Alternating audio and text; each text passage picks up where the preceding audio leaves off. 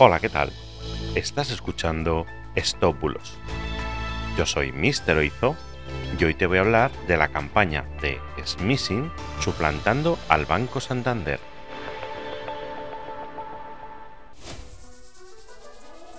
Estamos recibiendo en nuestros teléfonos una auténtica avalancha del SMS que dice ser una notificación del Banco Santander.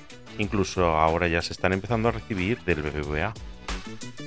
En este SMS te indican que no puedes utilizar tu tarjeta de débito y que tienes que activar el nuevo sistema de seguridad en un enlace que nos ponen en el mismo SMS.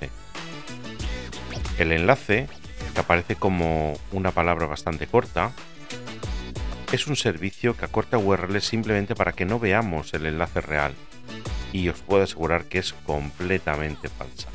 Otros de estos SMS nos informan de que nuestra cuenta está desactivada y que por seguridad nos ruegan que completemos el siguiente paso de verificación desde una URL que en este caso parece un poco más real, algo así como clientes.area-privada.com, pero que es completamente falsa. Algunos de estos enlaces ya no funcionan, pero originalmente nos llevaban a una página imitando el portal del Banco Santander para tratar de robarnos nuestros datos. Podéis ver que este último del que os he hablado, el clientes.area-privada.com, todavía está disponible y no pasa nada por entrar, pero sí que no tenéis que poner vuestros datos, porque entonces es cuando nos los capturan y los usan para vaciarnos la cuenta o hacer alguna estafa. Como ya te he dicho en anteriores ocasiones, en primer lugar debes desconfiar siempre de este tipo de mensajes. Ningún banco te va a enviar por SMS. Y en segundo lugar, nunca debes pinchar en un enlace que no sabes dónde te va a llevar.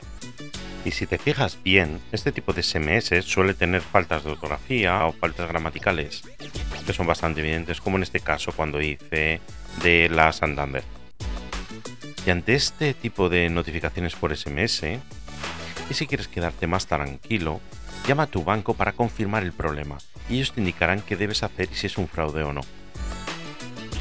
Y bueno, este ha sido el podcast de hoy. Espero que os haya servido, espero que pueda ayudar a alguien.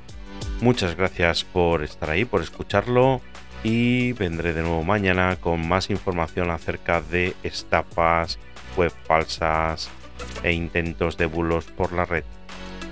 Muchas gracias y hasta mañana. Chao, chao.